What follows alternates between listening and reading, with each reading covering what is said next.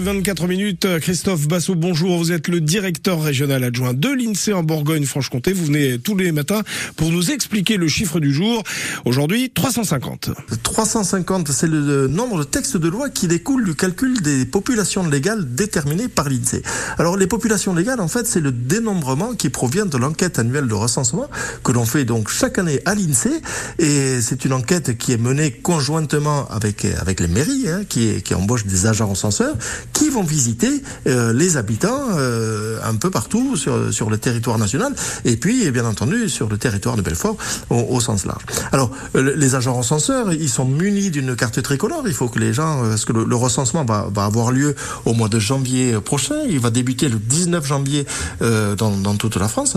Eh bien, les agents recenseurs sont munis d'une carte tricolore et j'invite tous les, les, les, auditeurs à leur réserver le, le meilleur accueil. Alors, à quoi ça sert? De faire le recensement, bien, outre le fait de dénombrer les personnes, eh bien, c'est une mine d'informations puisque on, on, pose des questions sur, ben, le, le, le, le, métier occupé ou à quel endroit les gens travaillent de façon à déterminer ce qu'on appelle les migrations de domicile-travail et puis tout un tas d'informations sur le niveau d'études. Vais-je me faire recenser, Christophe? Alors, euh, eh bien, euh, oui et non. Ça, il vous faut vous rendre sur le, le, site Le Recensement et moi pour savoir si vous serez recensé. En fait, chaque année, une partie des grandes communes de plus de 10 000 habitants, eh bien, sont recensées euh, chaque année. Mais sur les communes de moins de 10 000 habitants, eh bien, c'est simplement tous les 5 ans.